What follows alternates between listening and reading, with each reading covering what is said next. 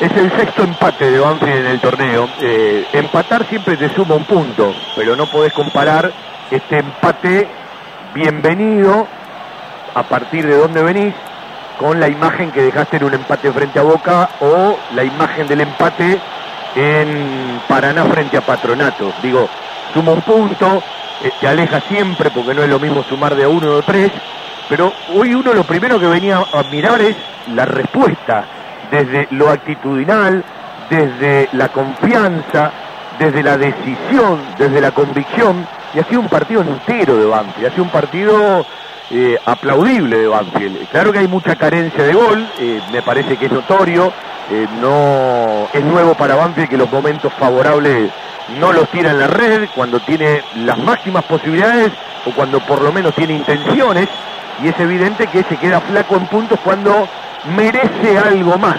Otra vez un arquero rival es elegido, por ejemplo, eh, el mejor jugador del partido, aunque no tuvo demasiado trabajo el arquero Gastón Gómez, hay una diferencia a favor de Banfield que en los primeros 15 de cada tiempo fue muy superior a Racing y hasta le tiró mayor calidad en las prestaciones en el segundo tiempo que en el primero. Hoy no se cayó en el recorrido de la segunda mitad como le había pasado en tantos otros partidos donde los primeros tiempos había sido superior al rival. Y me parece que en esos primeros 15 de cada tiempo, el resto hubo paridad, marcó una diferencia por arriba del rival, pero la diferencia no la trasladó a las piolas del arco de Gastón Gómez en la nochecita de Avellaneda. Tenemos que hablar de la respuesta, tenemos que hablar de la decisión que tuvo el jugador de Banfield para ir a jugar una pelota dividida y ganarla, para ganar las segundas pelotas que son tan importantes. Veníamos de muy poco en ese sentido. Y hoy Banfield se mostró como corresponde que se ve un equipo que quiere seguir por un camino. Y hay respuestas. Las decisiones de una continuidad siempre tienen que ver con las respuestas. Y hoy Banfield las tuvo.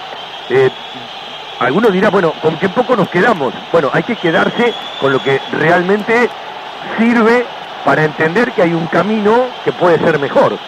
Y uno entiende que por este camino las cosas pueden ser mejores.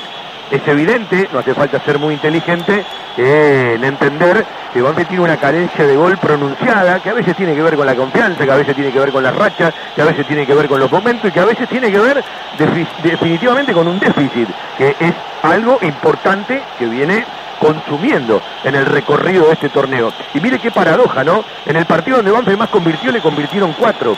Y ahí el técnico había dicho, tocamos fondo. En ese sentido, en el de tocar fondo, en los errores individuales, en los errores de, de los detalles, hoy Banfield creció muchísimo de un partido al otro. Mejoró muchísimo. Se quedó con una imagen superior a la que mostró el rival del día de hoy. Si uno tiene que buscar un ganador en los merecimientos que no sirven para nada, lo tiene que buscar a Banfield antes que a Racing. Y evidentemente el equipo de Sanguinetti hizo un partido más cerca del triunfo que aquel que hizo Racing más allá de los variantes, de uno y otro en el recorrido de los 90 largos en el Juan Domingo Perón. Un empate saludable. Primero, porque sirve para saber que Banfield está firme. Y segundo, definitivamente los puntos restan cuando son empate y no son triunfos, sobre todo cuando querés salir de las últimas posiciones de la tabla. Este es el camino. Insistí, porque tarde o temprano la pelota tendrá que entrar. Eso sí, está tardando mucho para entrar en el arco rival.